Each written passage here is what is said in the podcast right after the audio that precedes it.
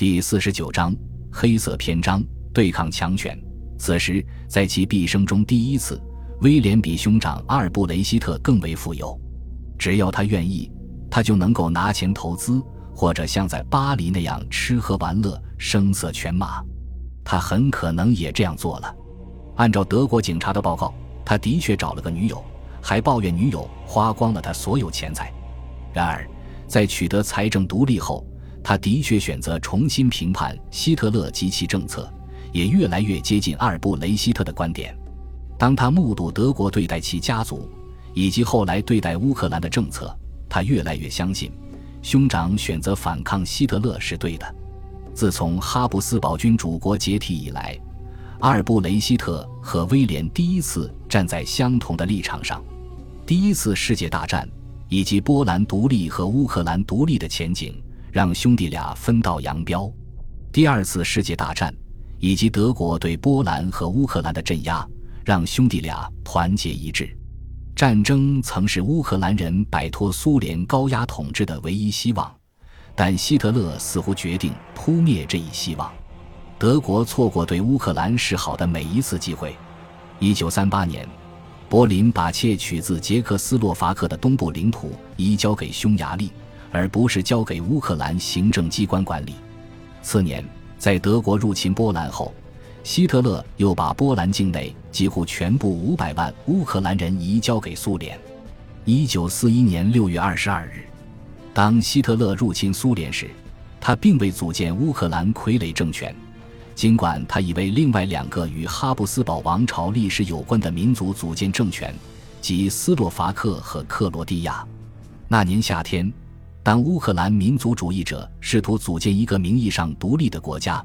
与德国人共同对苏联作战时，希特勒把他们投入集中营。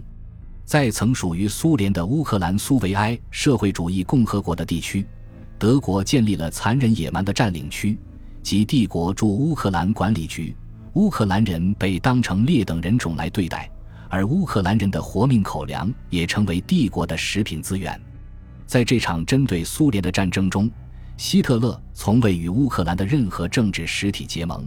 正好相反，他只允许个别乌克兰人参与他的犯罪勾当。某些乌克兰团伙参与了希特勒对苏联的入侵，这从一开始就是一场种族战争。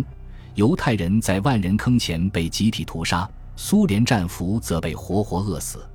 党卫队招募了数以千计的乌克兰人承担警察任务，包括围捕犹太妇孺以供射杀。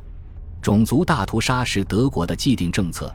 以杀尽欧洲每个犹太男人、女人和孩子为目的，这种政策从入侵苏联那刻便已开始。威廉肯定听说过德国人屠杀犹太人，后者在万人坑前的露天空地上被公开处决。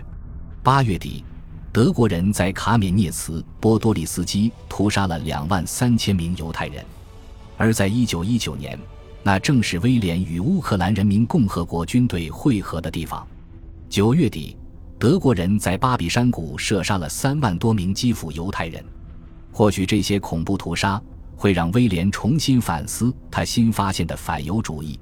毕竟，在上一场世界大战中，他曾坚决抗议屠杀行为。按照威廉的理解，在这样一场战争中与德国人合作，简直是一场恐怖交易。乌克兰人正在协助德国人犯下最为恶劣的战争罪行。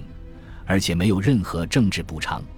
回想一九一八年，威廉在第一次世界大战末期觐见德国皇帝时，曾提醒对方，剥削性的占领政策会让德国输掉战争。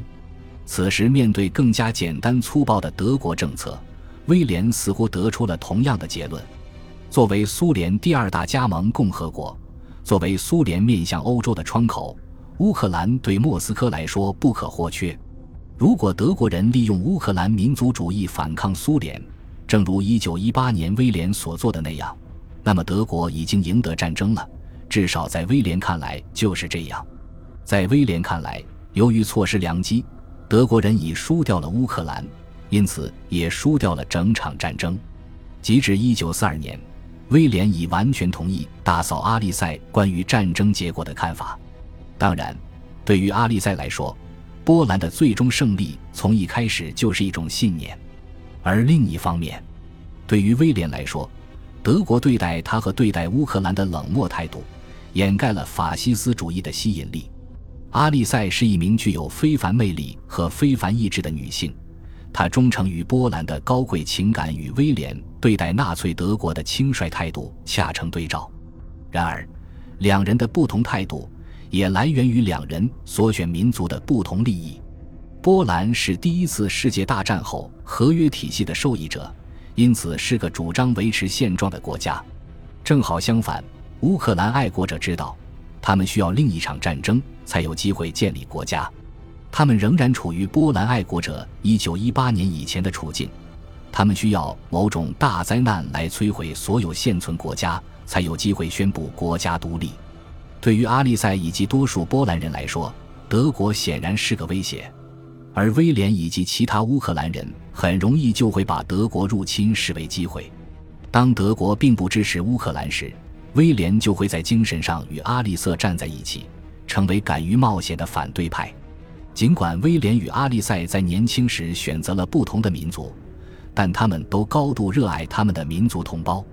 阿利塞对波兰的爱，同样是对前后两任波兰丈夫以及他的波兰孩子们的爱。对于威廉来说，转而支持乌克兰反抗纳粹，则是出于友谊。当威廉找到志同道合的同志。他便开始执行比阿利塞重要的多也危险的多的任务，在这些同志当中，最为重要的一个是英俊非凡的乌克兰音乐学院学生罗曼诺沃萨德，一个乌克兰裔波兰公民，出生于旧哈布斯堡王朝加里西亚行省，是一个有进取心的年轻人。他像数百万波兰公民那样，被掳掠为德意志帝国的强迫劳工。他设法说服德国官员。允许他前往维也纳一所音乐学院登记入学。一九四一年，他正在维也纳学习指挥和作曲，并准备出版一部乌克兰民歌集。他引起汉斯·斯瓦洛夫斯基的注意，后者是一位著名的奥地利指挥家。他在帝国境内声誉卓著。一九四二年二月一个晚上，罗曼与一个乌克兰朋友决定出席一场音乐会，他们打算在半路上停下吃点东西。他们选择了 OK 餐厅，这个餐厅就在维也纳市政厅地下室。市政厅是环城大道上一座了不起的建筑，也是维也纳市政府的办公地点。OK 餐厅是个舒适的地方，由杰克侍应奉上简餐。维也纳人喜欢在这里停留片刻，然后再穿过环城大道前往歌剧院。两位好友正在找位置，却发现德国军官占据了绝大多数座位。他们很高兴在窗户旁边找到一个位置，一位身穿便装的男士独自坐在那里。此人面带笑容，友善地邀请他们就坐。两位好友彼此之间说乌克兰语。片刻过后，他们发现此人能够理解他们的对话。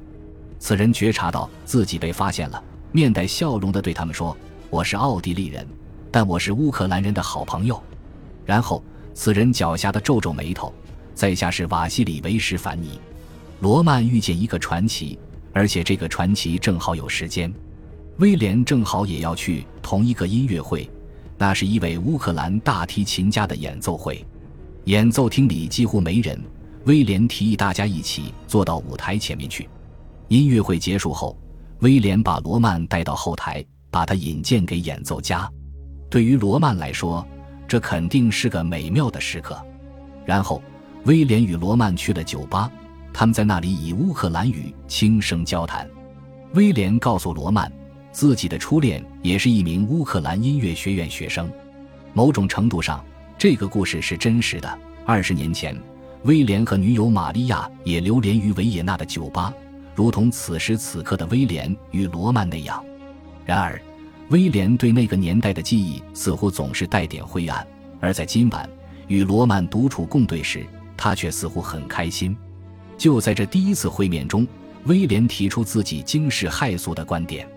当他们离开酒吧去透透气的时候，威廉重重地叹了口气，说道：“在东边某个地方，正在爆发一场伤亡惨重的战争，数百万身强力壮的男人正挣扎在生死边缘。德国人已输掉了这场战争。”的确有理由坐如石棺。德国军队在东线快速推进，但仍然没有拿下莫斯科。对苏战争的决定性胜利，尽管每天都出现在媒体和宣传攻势中，却并未实现。一九四一年十二月，日本轰炸珍珠港，把美国也拉入战争。一年前，德国只需要面对英国，此时却要应付英国、苏联和美国。